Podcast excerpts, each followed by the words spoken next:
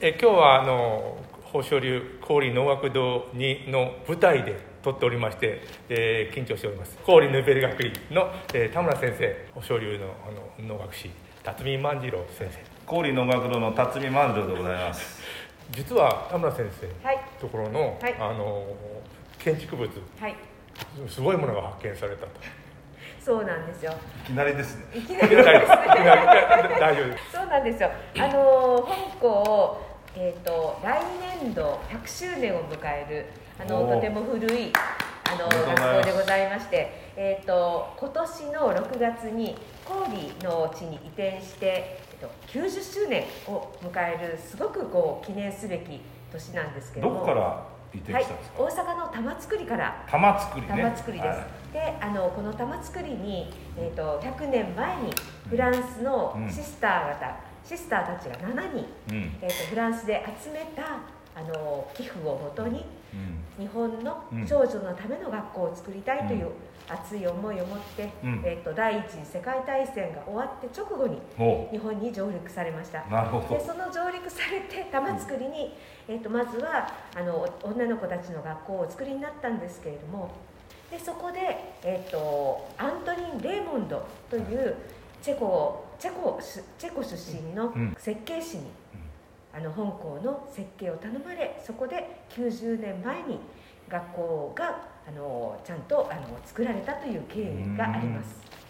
でそこのその時の90年 ,90 年前の設計図がなんとこの記念すべき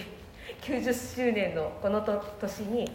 あの香港の倉庫から発見されました、誰が発見したんですか、うん私が発見しました。なんとご本人が。私が発見者。発見しました。え。あの大事に大事に取っていた全て集めますと設計図なんと3000枚です。ええ。すごいです3000枚ある。この設計図えもっとを感動してください。あの当初のうん。前川邦夫、えーとレーモンド設計事務所ではい。新たにあの仕事を始めたすごく有名な設計士前川邦夫の引いた線うんですからあのプロット1という第一、うん。第一の設計図も含めて、えー、とそれから書書せ、えー、とお手紙なんかも含めて全部で3000枚の資料がすごいでつすね。づらの中から出てきまして、つづらですか？はいあの大きなつづら。あの下切りすそうずめですね。大きなつづら2つに入っておりまして、それが、うん。あの発見されまして、ん。えー、とこの記念すべき今年に、うん。えー、と京都工芸繊維大学の松隈博先生松隈先生ね。はい松隈先生、はい松隈先生方を中心としたあのプロジェクトメンバーの先生方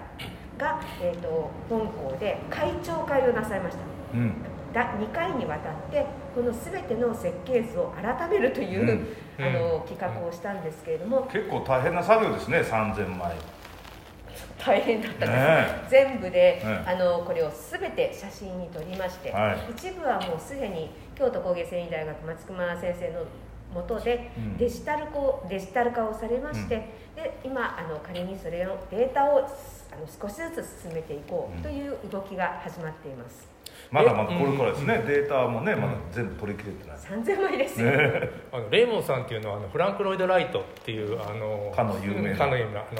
えー帝国ホテルですね、はい。あの東京はいの帝国ホテルを設計した時に、ライトさんが1919年に、えー日本に来たんですけどその時にレイモンさんがお弟子さんとして来た。であのレイモンさん最初はねやっぱあのライトまあ巨匠ですよ、えー影響を受けまくってまして、うんでちょうどあの氷のあの校舎校舎を作った頃、まあ、戦争が始まって一旦アメリカに戻りまして1947年ぐらいにまたも日本に戻ってきてその後関さん30何年ですか？32年です。32年ですか、はい。ちょうどね悩んでた頃に作ってた、えーライトからこう、ねんちょっと逃れよう逃れようと思ってた時に作ってたものであの本当シンプルで僕のあのなんで能能と一緒の学童でやってるんだって僕の能ってやっぱりあのでの万丈先生言ったらやっぱそいでそいでもうオペラとは違うと思って持ってと。そいでそいでの美しさで。レーモンドさんもねやっぱりねそんな美しさがあるんですね。うん、珍しいですね、その西洋の方にはね、ああの香港100周年の学校ですので、もうここにもう数千人数万人のお嬢さんたちが集ってその12歳から18歳までの6年間をお過ごしになってたんですね。この学び屋がもうたくさんの卒業生それから教職員シスターそして、えーと、保護者の方を育む学び屋のどうやってこうつく彼女彼女たちの生活をより豊かに。そして安心してできる学び屋を作ろうとなさったのかというその格闘の跡が見つかる。見受ける見受けられる。見受けられることができるんですね、うん。うん、でその設計図まだ全容は明らかになっておらず今のところ、えっと、ごく70枚だけデジタル化にに至っているわけですけれども今後あの第一資料ですね。この資料が日本建築史にも、まあ、どのような影響を与えるのかというのは楽しみではあります。貴重なだからその、つまり学校の単なる歴史とかそういうもんことではなくその当時の建物の歴史ということだけじゃなくて、まあ、これは建築学会においても、はい、あるいは日本の建築学会それからまあもっと広いあの日本だけではない貴重な資料ですよね。それがもうそんだけ前のものがあのそういうものでなくてもなかなか今残ってない世の中なのに。そうですね、ええ、でそれがあの不思議ですよね。田村先生、まあ、田村先生とどういう関係かっていうお話 何もしてなかったんですけども。行きましょう行きましょう、はい、行きましょう、はい。はい、あのいいですか？ちょっとお話して、はい、なぜこういうことになってるかっていう一つの原因は私なんですけれども、まあ、あのこのラジオトークね何回か出させていただきましたけどあの大阪の寝屋川市そこにあります氷能楽堂っていうのは私の実家で。でその氷園っていう、まあ、寝屋川市の氷園の、まあ、エリアにですね、えー、ずっと坂を登っていたそのさあの丘の頂に素晴らしい女学校。女子 女学校という言い方に今通じる。今は違うね小学ですね、ええ、そう。で聖母女学院っていうところありましてね。でそこはまあお名前が変わってヌベール女学院。あの小中学校？小中高です。小中高、はい、でも幼稚園もあります幼稚園もありますね。ありますね。あれはせ、はい、うん、それでまああの女性の園っていうことでねあの私生まれて初めてこの間ね 郡園にすあのまあ郡園が実家ですけど郡園に住むようになってからもう50何年だと思うんですけど初めて入ったんです。普通入れないんですよ。なぜかってこの田村副校長先生がですね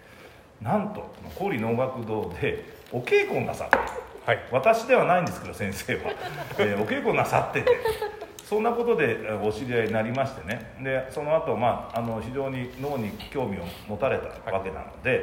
えー、まあ、香港の政府にもちょっと体験させてやりたいというお話がありそれから、えー、学校を訪れました。その体験なさった時のいろんな、あの感想といいますかえー、コメントであるとか、まあ、映像を作られたものを見せていただいたりしたことがあって伺ったようなことで初めて生まれて初めて入ったんですよね。でその後ですね実はすごすごい発見をなさったと。これはですねもう本当にこう全世界に広めたいお話なので、まあ、このラジオトークでね、えー、出させていただきたいなと、まあ、しかもまあ能楽堂でね、えー、この収録っていうのは初めてですよね。おそらく初めてです、はい、はい、まずないですね、はい、これからたびたびあるかも分かりませんが、まあ、初めてのこの収録ということで、まあ、それにふさわしいね、えー、これはもう本当に画期的な発見。でこれをじゃあどうしようかっていうこともあると思うんですけど、まあ、それでちょっと今日、えー、ご一緒に出させていただいたそういう経緯がございます。あの今能楽堂のあの舞台の上におりまして、えー、松の昔借景だったんで、ね、あれをあれを絵に描いてっていうのがあるところで、えー、ちょっと声が反響するようなところで、えー、今文化とか建築の話ができてちょっと僕は嬉しいんですけど、うん、あのまあ、これはお客さん入れてもね、うん、何百人しか入らないんでね、はい、ラジオトークだとねあの何百万人って聞けるんで。あそうです。もういくらでもこれは来ますし、えー、ずっと残っていくものなので、えーと、ともう今日はあの3回にわたりやっていきたいと思っております、はい、発見したのは最近なんですか？あの設計図は。そうなんです。あの本当に発見されたのはちょうど1年半ぐらい前の段階なんですけれども、はいはい、まあ、そこでいろんな先生方にアントニー・レーモンドってどんな設計士さんなんだっていうお話をお伺いすることから始めましてその時にお会いした立命館大学のヘレナ・チャプコバー先生この先生が学校に設計図があるかもしれないよ、これすだから探してみたらどうかなっていうふうにご示唆をいただい。てえきっかけそうだったんですか？そうなんですよ。ヘレナえ先生が、あの先生そうです、はいヘレナ先生が田村さん探してみたレレナ先生ありがとう。探してみたらっていうふうにおっしゃったのであそうなんだと思ってそこからあの探しましたら結構すぐに見つかりまして。そうですか。すぐにありました、あの香港の倉庫に大事に大事にあのつづらが2つ。それから巻き巻きの あの巻かれた設計図が2巻。き合計あの4包みほど出てまいりましてそれを開けていったっていう次第なんです。あと10秒なのでまたあの2日あの明日、えーこれ3日にわたってやろうと思いますので、えーまたよろしくお願いします。よろしくお願いします、では明日。さよならまた会いましょう